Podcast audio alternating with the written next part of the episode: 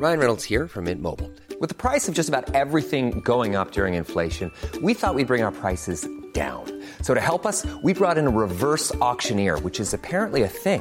Mint Mobile unlimited premium wireless. Ready to get 30, 30, bit to get 30, bit to get 20, 20, 20, bit to get 20, 20, bit to get 15, 15, 15, 15 just 15 bucks a month. So, Give it a try at mintmobile.com slash switch. $45 upfront for three months plus taxes and fees. Promo for new customers for limited time. Unlimited more than 40 gigabytes per month. Slows. Full terms at mintmobile.com. dedo en la llaga. Había una vez un mundo en el que nadie creía. Un país de historias inexplicables. Una nación con personajes asombrosos. Santo Tomás tenía razón. Hay que ver para creer. El México increíble. Las verdades que duelen. La voz de los que callan. El dedo en la llaga. Infórmate, diviértete, enójate y vuelve a empezar.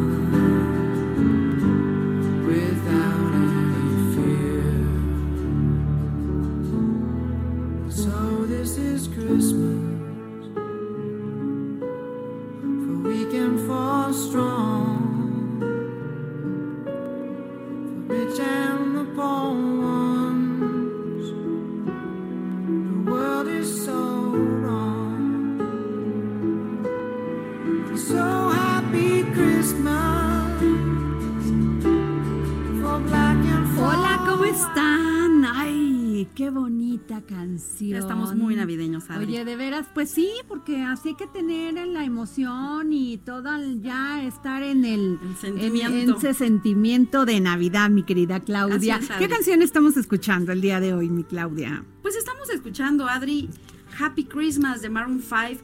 Esta canción fue lanzada en el 2007 y formó parte del álbum Don't Go Home With You de Maroon 5 y esta canción pues habla acerca precisamente de darnos cuenta de lo que hicimos y de lo que disfrutamos este año. Adri, un recuento. Pues sí, y hay que agradecer, agradecer que tenemos vida, que comemos, que tenemos salud y a quien no la tenga, generarle toda esa emoción, todo ese ánimo para que no pierda nunca la fe y la esperanza. Así es. ¿no? Y bueno, Claudia, pues mandamos un gran saludo a todos aquellos estados, ciudades donde nos escuchan. Les agradecemos muchísimo, no sabe usted que nos permite entrar en su casa y como siempre lo digo, que nos permite entrar en su corazón por medio de las palabras. Y bueno, Claudia, muy rápidamente, ¿por dónde eh, nos pueden mandar un tuit o algo? Claro que sí, Adri, pues nos pueden eh, escribir primero a través de las cuentas de Twitter. Adri, tu cuenta.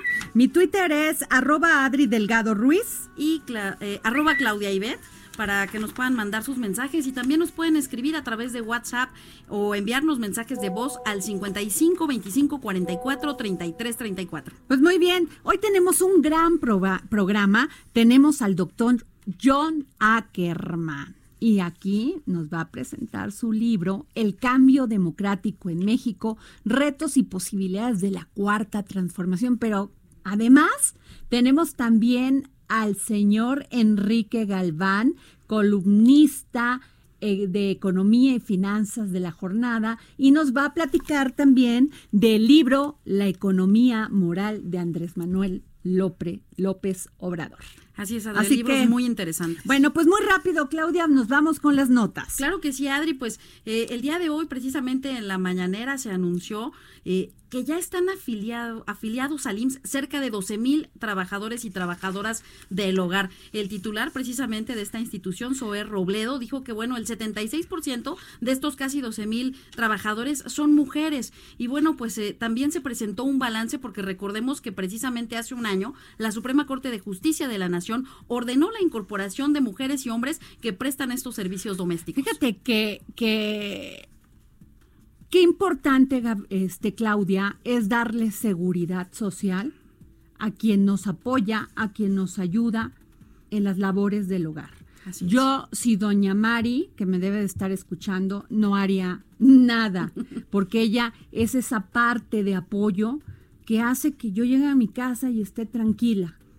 Así que yo sí le di seguro social a doña Mari Así es, Adri, se porque le también son parte de la corresponde familia. y eh, le corresponde y además es un tema de, justicia social. Claro, por supuesto. Bueno, vamos con la segunda, mi Clau. Claro que sí, Adri, pues importante comentar que eh, Jesús Seade pues dejó el pesimismo y espera que se ratifique el TMEC en 2000 eh, el, el próximo, eh, perdón, el 2019, es decir, el funcionario pues agregó que va a volver a reunirse este jueves en Washington con autoridades Ay, pero qué- estadounidenses. pero perdón, o sea, perdón.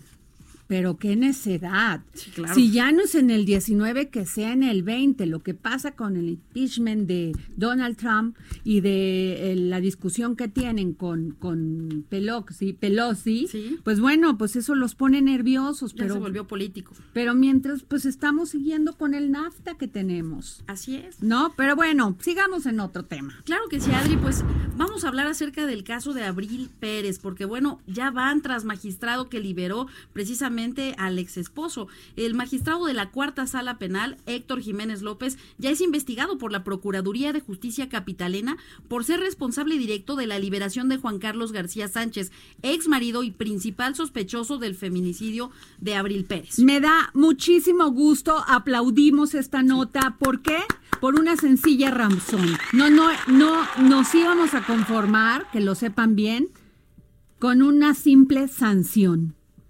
Tiene que ser investigado a fondo este caso y llevar y llevarlo a hasta las últimas consecuencias. Así es. Adri, porque además este es uno entre muchísimos que seguramente por toda la República tienen que ser investigados. Bueno, seguimos. Y bueno, pues para finalizar, muy importante, la Secretaría de Salud suspendió la distribución de la vacuna triple viral y doble viral. Esto debido a que no es 100% seguro eh, de que el medicamento eh, pues tenga o prevenga la rubiola. Dichas dosis fueron adquiridas por la paraestatal mexicana Birmex y por la empresa alemana Merck. Y bueno, por reglamento de la COFEPRIS se debe hacer una segunda evaluación de estos medicamentos. Muy bien, qué bueno y qué bueno que estás dando este anuncio, Claudia. Y bueno, fíjense que hoy, en la conferencia matutina llamada La Mañanera, el presidente Andrés Manuel López Obrador habló de un tema fundamental para el país, el campo y sus productores.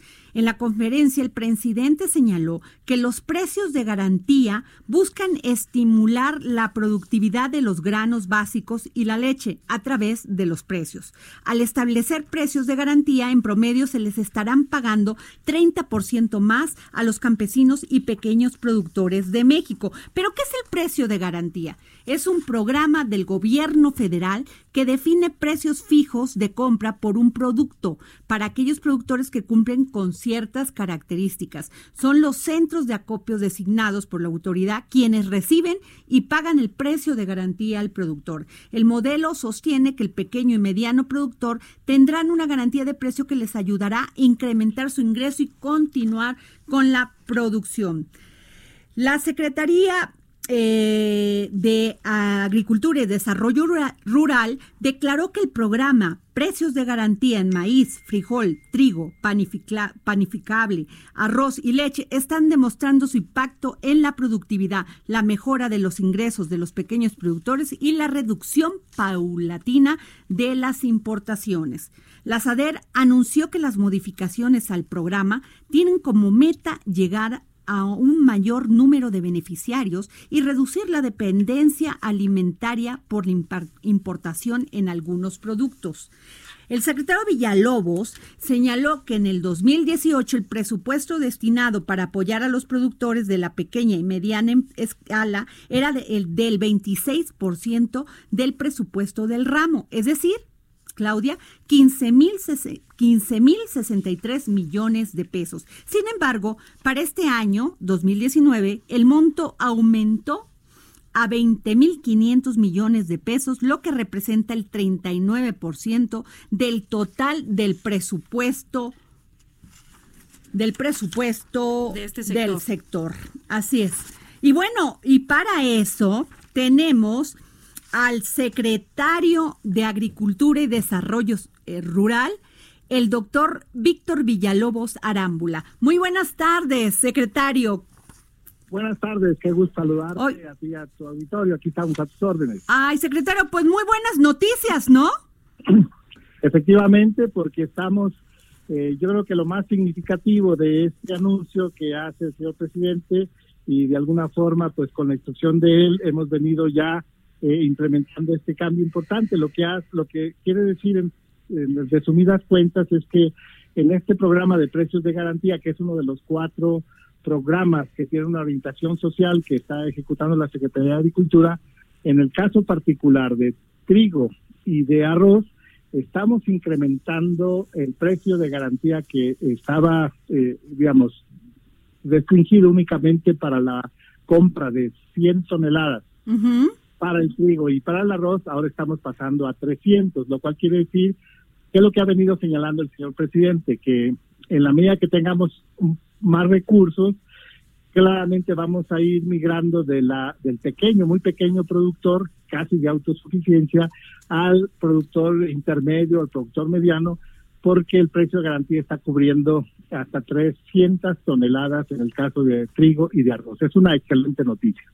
Oiga, eh, doctor, y este, Sí. que dice que también las 100 toneladas se dará un estímulo total de 1.800 por tonelada. ¿Es así en el caso del trigo? Así, así es, efectivamente, en el caso de trigo, o sea, la ah, habría que explicar, tal vez un poquito, eh, permíteme, el Por trigo, favor. el, el precio por tonelada es de 5.790 pesos. Ujú.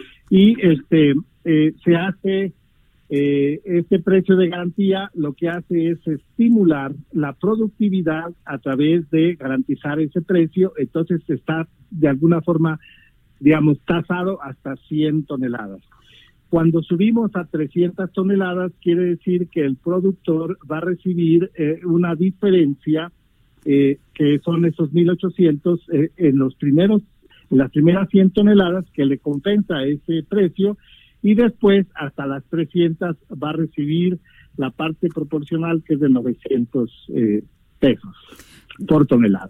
Entonces, eh, la verdad es que hay una, una condición muy favorable para que podamos gradualmente incrementar la producción de este trigo que hoy día lo importamos y que eh, se va a hacer muy competitivo el precio.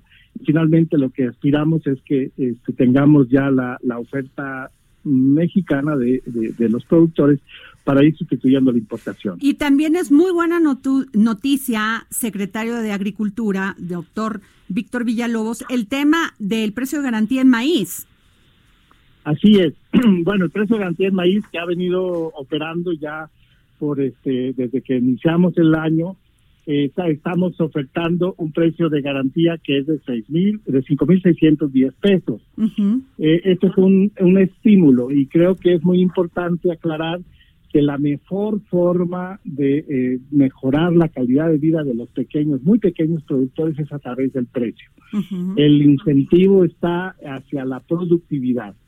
Entonces el, productor se siente, el campesino, el indígena se siente con la confianza porque sabe que su maíz va a costar ese precio, 5.610 pesos, y que es un precio bastante competitivo. Yo te diría más o menos eh, la tonelada de maíz eh, comercial andaría casi por los cuatro mil pesos. Entonces, de, de eso a cinco mil seiscientos, eh, claramente eh, se, se ve estimulada la producción.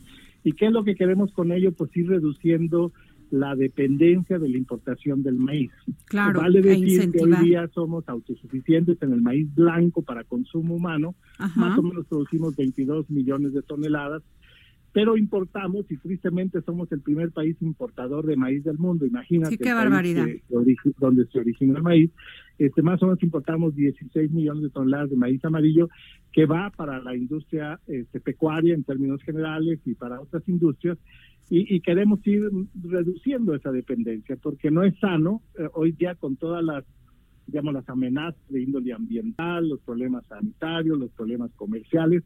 La verdad es que seríamos eh, estaríamos en, en riesgo en el próximo futuro si nosotros este, seguimos dependiendo de la importación. De modo que el precio estimulará, jalará este, la, la oferta y finalmente este, nos sentimos muy contentos porque el presidente este, ha venido este, eh, a través de precios de garantía pues ya eh, tomando la decisión de ir favoreciendo a los productores de los pequeños e ir gradualmente incrementando a los medianos. Pues ese fue un gran anuncio, señor secretario. Pero aparte también estuvo el tema del programa de fertilizantes, el programa de crédito ganadero a la palabra y el programa de precios de, del bienes, de, para el bienestar con café y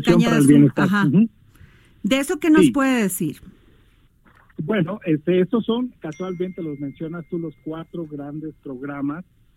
De los diez programas de orientación social que el presidente ha iniciado a principios del año o ha implementado, cuatro de ellos están en la Secretaría de Agricultura, que son casualmente los que acabas de mencionar. Este, el conjunto de este, de todo este esfuerzo en la, en- en- desde el punto de vista presupuestal, es como lo acababan de señalar, eh, el 39% del presupuesto que estamos ejerciendo al concluir este año, que es el, orden de los 20.500 millones de pesos, tiene esa orientación porque está financiando esos cuatro programas. Ahora, lo importante es hacer eh, del conocimiento de todos nuestros productores, particularmente los pequeños, que el próximo año eh, hay un incremento importante en el presupuesto que pasa de 20.500 millones a 23.310 millones de, pesos, o sea, el 64 por, 68% del presupuesto que vamos a ejercer el próximo año eh, tiene esa orientación. Y al final, eh, eh, bueno, la pregunta sería, bueno, ¿qué, qué impacto o cuál es, este, al final de cuentas, lo que esperaríamos de este gran esfuerzo del gobierno federal en la canalización de este recurso? Eh, la verdad es que estamos mejorando la calidad de vida, estamos eh, resolviendo problemas de índole social, que muchos de ellos tienen su origen en las zonas rurales, y finalmente estamos eh, eh, garantizando la seguridad alimentaria y eventualmente, como se señalaba, la reducción de eh, la dependencia de la importación de nuestros alimentos básicos. Pues muchas gracias, secretario, por esta entrevista para el dedo en la llaga. Eh, se- seguramente esto va a dar un gran, gran, es un gran anuncio y pues va a apoyar al campo, que es uno de los sectores más lastimados. Sí, este, lo, lo teníamos eh, abandonado, más bien este, hay una, en este nuevo gobierno hay una visión de rescatar el campo de la condición de pobreza en que se encontraba.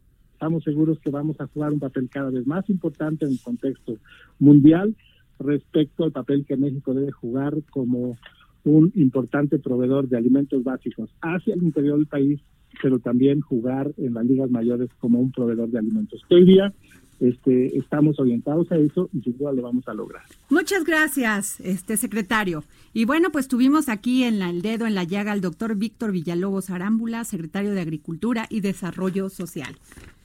Y bueno, pues pasamos a otro tema. Tengo un invitado que le voy a leer esto. Ver, a ver. Oh, ya se anunció antes de que yo lo anuncie. El capitalismo ignora las fronteras en su búsqueda de beneficios. A medida que crecía en riqueza e influencia, desarrolló un sistema mundo integrado, basado en la lógica del mercado y el beneficio. Este sistema explota los recursos naturales y el trabajo de los países más pobres y dificulta así su desarrollo. Los países se benefician de manera desigual del sistema económico mundial moderno. A ver, ¿lo estoy viendo? pues sí, ya lo escucharon. Tenemos aquí al doctor John Ackerman y es de Immanuel. De Wallerstein, del Eh. capítulo primero de nuestro nuevo libro que estamos aquí estrenando el, mar- Aquí el martes. está. Estuvimos en la la FIL de Guadalajara, pero yo no soy Emanuel Wallerstein, yo soy No, por eso, porque, porque vi que es uno de tus Así es. filósofos este, predilectos en este tema, sociólogo, ¿no? Así es, Emanuel Wallerstein es uno de los grandes pensadores contemporáneos. Acaba de fallecer, murió Acaba- hace dos meses. sí. Su último viaje al extranjero fue a México. Murió el Su- 31 de agosto del 2019. Así es, su último texto publicado es el que tenemos encabezando este este libro de bolsillo, ¿no? Nada más de unos 850 páginas ¿Qué que tal? presentamos el martes Sí que en la trabajaste, ¿eh? Se llama, bueno, no son, eh, no, no, no lo escribí yo, yo escribí una partecita y este, reunimos eh, 40 autores en este libro que se llama El Cambio Democrático en México, retos y posibilidades de la cuarta transformación. Lo presentamos este martes en Guadalajara con el padre Solalinde, el Lo académico Jorge Gómez Naredo. Muy interesante porque estuvo muy linda presentación. nada más tuviste que- lleno total. Tuvimos lleno total, nada más que los últimos 15 minutos llegaron los provocadores. Una señora empezó a gritonear y este, insultarnos a todos ahí. Eh, eh, muy interesante. El camino por allá también en el aeropuerto, la Ciudad de México, estaba yo tranquilamente hablando por teléfono y se me acerca este señor, este Gilberto Lozano. ¿Quién un, es él? un líder Cuéntanos. empresarial. Yo le he escrito que él es el, el Trump mexicano porque es un, un empresario este, racista que se ha metido en la política. Ajá. Y eh, grito pelón en pleno aeropuerto el, eh, el martes cuando iba camino a la FIL. Me empezó a gritar, este, decirme todo tipo de improperios y este y insultarme enfrente de, de todos. Tom- ¿qué hay una hay una oposición eh, que no ha aprendido a ser oposición todavía que este que tiene que ir aprendiendo cómo es eso de, de vivir sin privilegios y participar plenamente en el sistema democrático esa es la tesis central de este libro que Sí. esta transición esta transformación más bien que estamos viendo a partir del 1 de julio de 2018 es es eso, una transformación democrática. Este, estas eh, fantasías de Vargas Llosa, este, de Aguilar Camín, de Castañeda, que andan diciendo que esta transformación sería una autoritaria. La verdad Oye, es que ¿ya no lo veo ni pies ni cabeza. Se deberías de mandar. No, mejor que lo compren, ¿no? Ni ni que les faltara este recursos. Es barato, 300 pesitos ahí en el eh, en cualquier librería de prestigio. Eh, es- tampoco estamos tirando línea de este libro, ¿eh? No dice qué es la cuarta transformación. Es un concierto de Ajá. voces muy plurales, eh, este, de diferentes puntos de vista, este, pero tomando en serio eso de que algo histórico pasó el primero de julio y tenemos la responsabilidad todos los mexicanos en empujar esto para que realmente se cuaje esta, esta transformación y que se haga realidad. John, yo te quiero preguntar porque a veces siento que hay un gran desconocimiento Sí. y en las definiciones. Incluso el presidente es un gran admirador de un liberal como Benito Juárez. Así es. Fíjate. Yo te pregunto, ¿liberalismo o neoliberalismo? Pues es una gran pregunta. Mira, hay, hay Porque- diferencias y similitudes entre estos dos conceptos. Sí. Porque, eh, a ver, pero te dejo... Sí, no, es una gran pregunta porque la verdad la gente luego los confunde. El neoliberalismo sería pues este periodo más reciente que se inspira en este algunos principios liberales de, de libertad, de competencia, de mercado, pero en realidad termina siendo un proyecto político. El neoliberalismo no es un proyecto económico, es un proyecto político en que este, en el mundo entero el libro mejor sobre esto es de David Harvey, que también tenemos Ajá. un capítulo de él en este libro, pero él tiene otro libro que se llama ¿Qué es el neoliberalismo? Y él habla de que el neoliberalismo como ideología, como práctica, surge en el mundo entero a partir de los ochentas como un asalto al poder de un sector económico muy poderoso que se había sentido marginado por el crecimiento del estado de bienestar. Lo que pasa es que después de la Segunda Guerra Mundial empiezan a abultar los presupuestos de los gobiernos para este, construir hospitales, escuelas, programas sociales, una verdadera reconstrucción y compromiso social del Estado, pero eso ya le empezaba a molestar a los que no quieren ese tipo de justicia, entonces crearon esta ideología del neoliberalismo que justificaría, entre comillas, la destrucción del estado de bienestar, diciendo que el estado de bienestar es irresponsable, es corrupto, etcétera. Entonces ya empieza una época 80s y 90s Ajá. de eh, deshacerse de, estos, de estos estados, apostarle al mercado puro, pero en realidad, insisto, es un proyecto político de enriquecimiento de un grupo social económico. Ahora, el liberalismo clásico, explicaban el imperialismo de este Reino Unido en particular, por ejemplo, en Stuart Mill, y, y otros justificaban este, la expoliación y las estrategias económicas excluyentes, Ajá. pero también hay una nuez muy interesante, libertaria, en este liberalismo clásico, el derecho a las mujeres, el derecho a la libertad de expresión, a la prensa.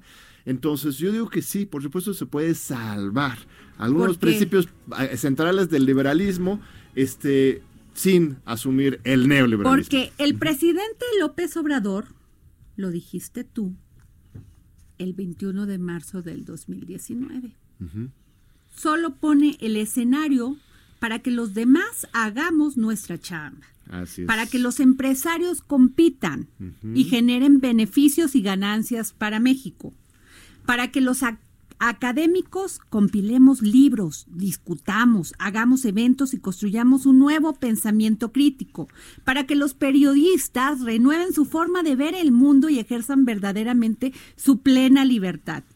Esto es la cuarta transformación, un nuevo espacio para hacer cosas nuevas y renovar nuestra sangre y nuestra democracia. Ese es el debate que ocurre en estas páginas. La gente piensa que el presidente está en contra de los empresarios. No, no, no. Bueno, O sea, eh, que está en contra. se quiere generar una impresión Fíjate, de que eso sea yo- cierto. Yo no y- digo que la gente piense eso. La gente tiene que darse cuenta de que es que, un que espacio de quiero irme Ajá, a un sí. corte Ah, y regresamos adelante. porque va a ser muy importante que nos definas esto, que es Muy mucho, muy importante. Y ya llegó el señor Enrique Galván Ochoa, mi adorado Enrique. Muchas gracias por estar aquí. Saludos, Enrique.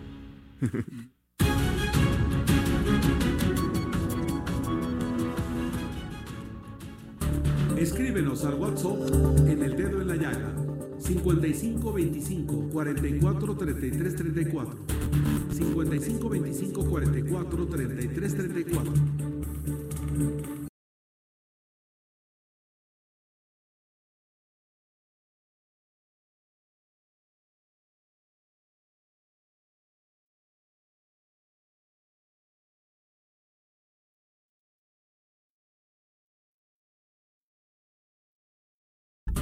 Escríbenos al WhatsApp en el dedo en la llaga 55 25 44 33 34 55 25 44 33 34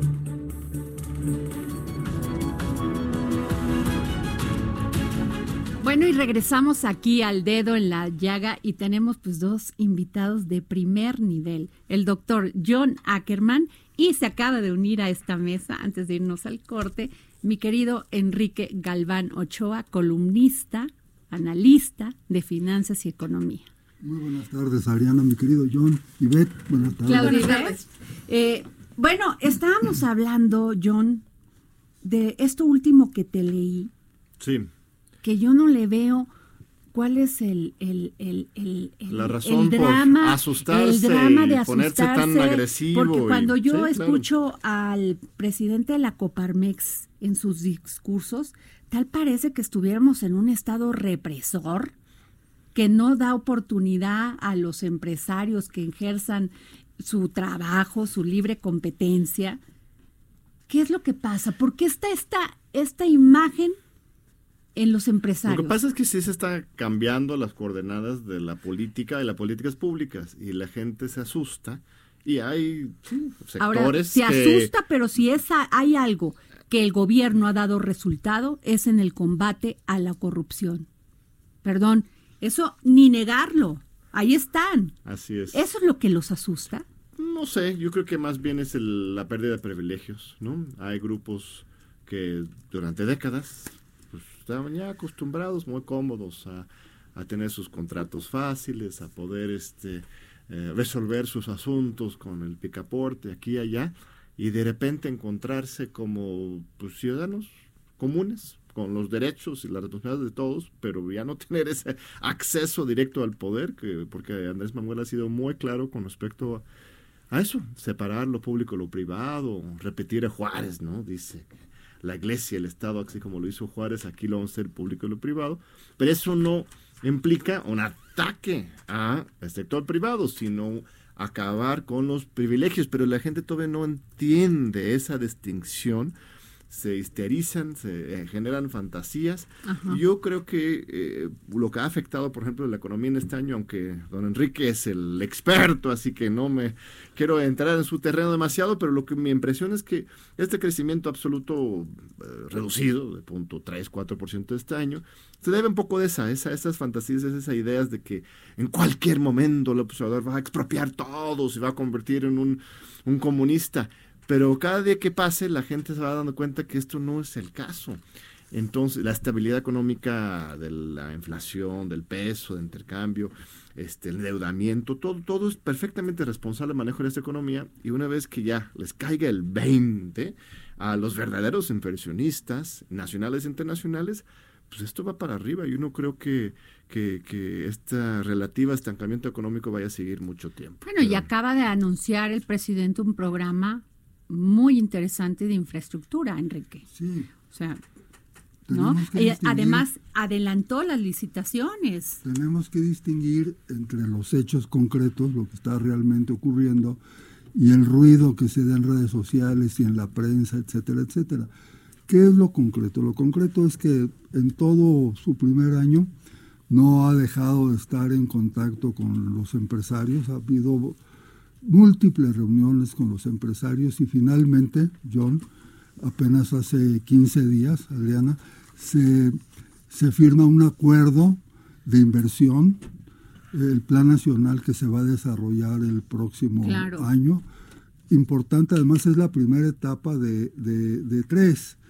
Y eh, entre estas tres etapas se suma una inversión cercana al billón de pesos. Entonces, esos son los hechos reales. Claro. Lo, lo, lo, lo, otro es el ruido de todos los días en las redes, el golpe en una columna, en el otro, los comentarios en los programas de radio, etcétera. Pero ¿qué está sucediendo? Bueno, en los últimos tiempos ha habido dos presidentes que han eh, prometido un cambio en el país. El primero fue Vicente Fox. ¿Y qué sucedió? Llegó a la presidencia y no hubo cambio. Yo, me voy, yo, recuerdo mucho una frase a los pocos meses de haber tomado posesión, cuando empezaron a venirse los problemas, la fuga del Chapo, Guzmán, etcétera, que dijo así con cierto, con mucho cinismo, no me dejan disfrutar de la presidencia. o sea, ya estaba harto. Los, él creyó que iba a llegar no a hacer cambios, sino a disfrutar de la presidencia, a hacer negocios con él. Con, y no lo dejaban. Bueno, llega otro presidente que promete un cambio, que es Andrés Manuel López Obrador, y sí está haciendo los cambios. Entonces, mucha de esta gente que está inconforme en estos momentos se fue con la finta del foxismo. Bueno, si estaban de acuerdo en que se fueran los secretarios de Estado, toda la, todo el equipo político del PRIAN, pero que las cosas siguieran igual. Perdón. Pero ¿qué está sucediendo? Se va, no solamente se va el equipo, sino que empiezan los ajustes mucho, muy importantes. En estos días lo que ha estado eh, insistiendo el presidente es que en su primer año casi hay una nueva Constitución General de la República. Él no se metió a, presentar un proyecto de una nueva Constitución como la del 17 o algo así, sino que ha ido introduciendo módulos, capítulos dentro de la Constitución actual, pero al final de cuentas va a ser el mismo resultado porque es una nueva Constitución. La, reforma, por ejemplo, que más celebro yo de todos es la de paridad de género. Hay una obligación constitucional para que todos los cuerpos colegiados del Estado mexicano, incluso los gabinetes desde los gobernadores, transitoriamente no es mañana que tienen que hacer las próximas gestiones de gobernadores, presidente de la República, consejos del IFE, Tribunal Electoral, todos van a tener que ser perfectamente paritarios, mitad hombres, mitad mujeres. maravilla. Ahora, Esperamos mucho tiempo para eso, pero ya. Ahora, Adriana, ¿quiénes son los inconformes? Pues los que deben estar inconformes, ¿no? Porque perdieron las elecciones. Eh, eh salió con un, 9, un 3-4%, Anaya el 9%, el otro un 3%. Entre todos, bueno, puede ser que... y todavía quieren dinero los partidos políticos, ¿qué tal? Bueno, yo creo que juntan un 20% y me voy largo. Pues es lógico que estén inconformes y qué bueno que estén expresando su inconformidad. Claro. Malo que fuera una cosa subterránea, eso sí sería Ellos dicen, ellos dicen que no es tanto el tema de fondo, sino que son las formas Pues con es las que se conduce el presidente Pero de la es muy- según ellos, es que eso es muy interesante, como cual el gran dicho de, de Rey de Ceroles, ¿no? La forma es fondo, la política. Justamente uno de los grandes problemas eran esas formas tan corruptas, hipócritas, simuladoras, este, que, que permitía que alguien como Peña Nieto se declarara a favor de la libertad de expresión y la, la democracia, y el otro día estaría reprimiendo a marchas, este, mandando gente, a, a personas a la cárcel de presos políticos, censurando medios de comunicación. Y ahora es justo lo contrario. Nada de eso pasa, na- nada de represión ni control. Claro. Pero el presidente ahora hace ejercicio de su libertad de expresión, se defiende, dialoga, debate directamente con los medios. Y no lo soportan porque están acostumbrados a la mentira y no saben qué hacer con la verdad. Que eso es precisamente eso es el muy- liberalismo. Así sí, es de los principios este, más avanzados del liberalismo clásico es eso, la libertad de expresión. Eh, el Andrés Manuel eh, habla mucho de Juárez y también de los revolucionarios. Eh, en su libro, el de 2018, el que más citaba y citó es este Madero, ¿no? Lo cual es muy interesante porque Francisco de Madero era el, más liberal de los revolucionarios. Obviamente tiene gran admiración para Zapata, Villa, Cárdenas, etcétera, pero siempre regresa a Madero como su estandarte de lucha. A Madero le decían que era apóstol de la democracia, o tenía esa pasión por las libertades. Y, y- y así estamos hoy con Andrés Manuel. No, no hay ni una fibra autoritaria en el sentido de política estructural eh, en, en- en su, en su forma de gobierno. Puedes tener este, una, un don de mando, ¿no? Es un líder fuerte, ¿no? No, este, eh, le gusta tomar decisiones y, y insistir en que se cumplan, ¿no? Puede ser terco, ¿no? Si quieres usar una palabra. Su estilo. Pero no es una persona este, cerrado. Corrige cuando hay errores. O sea, la Guardia Nacional, por ejemplo, fue el caso más claro. Se- No, y, se- al- y él se- aceptó, John. mm, Así es. Él aceptó toda la responsabilidad. Sí, claro, por él supuesto. aceptó. Así es, sí, ahí está. Y, y cambia, digo, por con, la, con la Guardia Nacional, por ejemplo, había una propuesta, que ni siquiera de él, ¿eh? pero de otros sectores, de que fuera eh, pues, más militarizada, ¿no? Con un mando militar más directamente.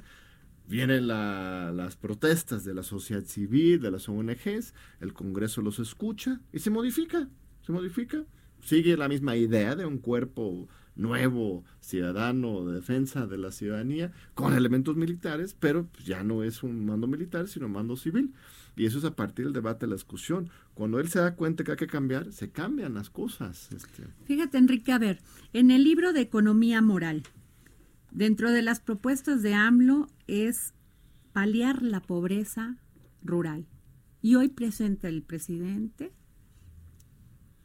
el, tema de precios del programa de precios de garantía y le sube de 100 toneladas a 300 toneladas del maíz, del trigo, ¿no? Presenta el programa de crédito ganadero a la palabra, el programa de fertilizantes, el programa para el bienestar con café y caña de azúcar. ¿Está cumpliendo?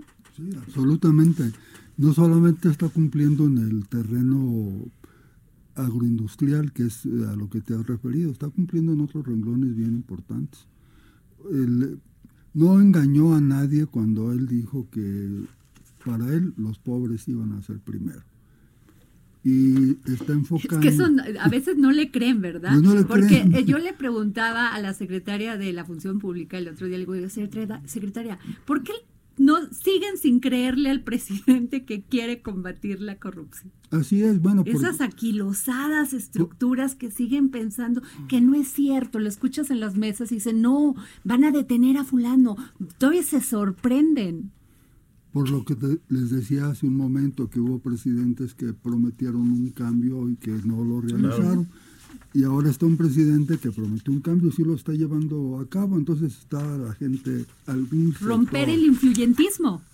algún sector está alarmado, pero un sector pequeño, digo, Eh, a mí me ha tocado acompañarlo en algunas giras a las comunidades eh, campesinas eh, en el sur sureste del país. Bueno, la gente realmente le tiene un gran afecto, le está creyendo y está realizando los programas que, le, que está encargando él a, a, la misma gente, por ejemplo, que reconstruye a la gente las escuelas, les, les están entregando dinero, materiales, ya no hay constructoras de por medio. También hay que tomar en cuenta una cosa, sí se han afectado muchos intereses. La mera verdad, mira, de las cosas que ha hecho fue haber desaparecido el Consejo Mexica, el Consejo de Promoción Turística, eh, desapareció a esta cosa de las zonas económicas especiales, que era una entelequia que no, se, que no servía para nada, y otras organizaciones. Entonces, también, también, también eh, desapareció este organismo que se encargaba de promover el, turismo en el exterior. Entonces, Pro México, ¿no? Pro México. Entonces, sí ha afectado intereses, eso no lo podemos negar. Son los que están molestos, pero yo siento que la gran mayoría de la gente sigue estando con él. pues hubo una encuesta en el Universal hace unas dos semanas sobre la cuestión económica, que es muy interesante, que se aumentó de manera significativa el porcentaje de personas que sienten que este, ya les alcanza, ¿no? Un 10%, de 40 a 50%. Este, eh, y en general la gente en, la, en las bases, en la gente pobre de este país, sí está sintiendo una redistribución real. Este derroche, esta corrupción antes, ese dinero, mucho dinero, ya se está canalizando directamente a la población. Más que la corrupción costa, eh, cobraba hasta vidas. Así es. Ahora hay una situación, hay, hay, algunos programas que no solamente benefician a la gente pobre, sino de paso o incluyen a los ricos. Por ejemplo, el programa de la pensión a adultos mayores. Ah, cierto. Son 2.250 pesos bimestrales, se van a aumentar 70 para en, esto, en, enero para que no pierda poder adquisitivo con relación a la inflación. Y es una pensión universal porque la, lo reciben los adultos pobres y los ricos. El otro día yo estaba cerca de una conversación de señoras y una señora criticaba a otras señoras copetonas y, criticaban a una señora porque se había ido a inscribir al programa. Dice, no, oye, ¿cómo es que fuiste a hacer cola y el trámite? Dice, mira, desde que estoy inscrita he recibido seis mil y tantos pesos. Y cada vez, cada mes que recibo mis 2.250 pesos, tengo dinero para cargar dos tanques de mi Mercedes Benz. nada más. Pues, Qué impresión. Pues, no, o sea, abarca todo. No, bueno, y también el anuncio que hizo hoy Zoé Robledo, de que están se han afiliado al IMSS cerca de 12 mil trabajadoras domésticas. Enrique, antes no tenían posibilidades de ni siquiera de tener eh, un, doctor a la mano. Eso, la verdad, es un gran anuncio. ¿eh? Algo, está pasando en el país y eso es lo que asusta a este sector. Y como la, referencia, Enrique, a, 2000 es muy importante porque en 2000 también hubo esperanza. Eh, Fox no ganó con una agenda de derecha. Eh, siempre era claro que era muy eh, conservador, pero su discurso político era casi, casi populista. Más bien diría que eso sí es el verdadero populismo, porque el populismo es mentir a la gente, decir que estás con ellos y al final no lo eres. Eh, así era Fox, prometía ¿no? acabar con la corrupción, las tepocatas, las alemañas, este, eh, apoyar al pueblo, a México, defender su soberanía, y hizo justo lo contrario. Mi libro anterior se llamó, se llama todavía, este, El mito de la transición democrática. Nos vendieron esa idea de que había transición y en realidad este, sí había mucha esperanza, mucha participación, pero naufragó. Y lo vimos tan claramente con Peña Nieto. Y ahora tenemos una nueva oportunidad. Yo digo, y bueno, mismo presidente lo dice, que no es intentar de nuevo otra transición a democrática, no, porque el problema fue de origen con ese concepto tan light, ¿no? Vamos a transitar así. No, lo que nos propone el observador es una transformación, la cuarta transformación. Vamos a poner la vara así mucho más alta y así vamos a poder este, cambiar las cosas de manera más, más fundamental y no solamente estar, estar simulando. Ahora, John y Enrique, el gran pendiente es la seguridad. Eso lo ha reconocido el presidente. eso tiene muy intranquila a la sociedad, a la gente allá afuera. ¿Cómo vieron ustedes el informe del primero de diciembre? Pues en, primer, ese sentido. En primer lugar, sincero, porque admitió la existencia del problema. Autocrítico. Autocrítico. Es muy bueno eso. Porque a partir de allí es el punto de partida para hacer lo que ha venido haciendo. Mira, el, el, el problema de, de, no se puede combatir la inseguridad en un país donde no hay policías municipales. Hay pueblos, hay, hay poblaciones en toda la República que no, que no tienen más que uno o dos policías. No existía un cuerpo de seguridad. Entonces están haciendo desde cero, a partir de nada verdaderamente. Entonces va, a tomar tiempo, ¿eh? yo creo que va a tomar tiempo, pero ahí va, ahí va la cosa. Yo, yo creo que la autocrítica es muy importante, pero también es un error que a quienes digan que antes con Calderón hubo una estrategia de confrontación con el crimen organizado y ahora somos, este, bueno, retoman el mismo discurso el observador que dice abrazos y no balazos, como si fuera eso un mensaje de cobardía o de debilidad, cuando lo que yo estoy viendo es que justo lo contrario, la, la estrategia cobarde es la de sacar a los militares a las calles, hacer espectáculo mediático, detener a quien esté ahí, encarcelar a quien esté ahí, disparar al loco para darle la impresión de que eres fuerte, pero eso es estrategia de cobardes. Los fuertes van a la raíz, resuelven de fondo los problemas. Hoy se están congelando más cuentas bancarias de los narcotraficantes que nunca antes. Este Santiago Nieto de la Unidad de Inteligencia Financiera ayer anunció que habían congelado una docena de cuentas de Oviedo Gustavo, Oviedo, Ovidio, Ovidio, Guzmán, el hijo, por ejemplo. Eso sí es un combate frontal. y eso no tiene bajas colaterales. Los críticos dicen que la estrategia se, se basa en la defensa y no en el combate. La defensa de la sociedad, la defensa de la paz, la de la comunidad, pero eso es lo que se tiene que hacer justamente. El error de Calderón fue eso, que se basaba en el combate, en estar combatiendo fuego con fuego, que además generas más violencia, una guerra armamentística esté entre los dos lados. Lo que necesitas es eso, proteger y defender a la sociedad y ese es el papel de la Guardia Nacional. El dato que más me convence, entonces tuvimos a, a Durazo, Alfonso Doraz, secretario de Seguridad y Protección Ciudadana, hace unos 15 días en el 11, y es el dato de que ya en este año hay 20 mil nuevas reclutas jóvenes eh, que se han enrolado y eh, este, ya están participando y se están capacitando en la Guardia Nacional. La gendarmería, que era la idea de Peña Nieto, nunca llegó a tener más de 5 mil personas. La Policía Federal de Calderón este, era un reciclaje de gente que ya estaba. Siempre habían querido hacer reclutamientos, pero nadie quería porque veían que era un, una institución corrupta. Pero aquí con la Guardia Nacional, la confianza, estamos reclutando 20 mil jóvenes y vamos por 20 mil el año que entra y el otro 20 mil el otro año. Entonces, los militares que empiezan como semilla, van a quedarse como la minoría. La mayoría de la Guardia Nacional va a ser de ciudadanos jóvenes con nueva capacitación, nueva formación, precisamente a favor de la protección, la defensa de la ciudadanía, en lugar de pues una guerra que no, no, no rinde este. Sí, que nomás los metiste a un avión y los mandaste a Estados Unidos dejando todo el gallinero, como dicen en mi pueblo Veracruz, aquí revuelto, ¿no? Un breve apunte. Por favor. La sociedad civil aprendió a delinquir de la clase política.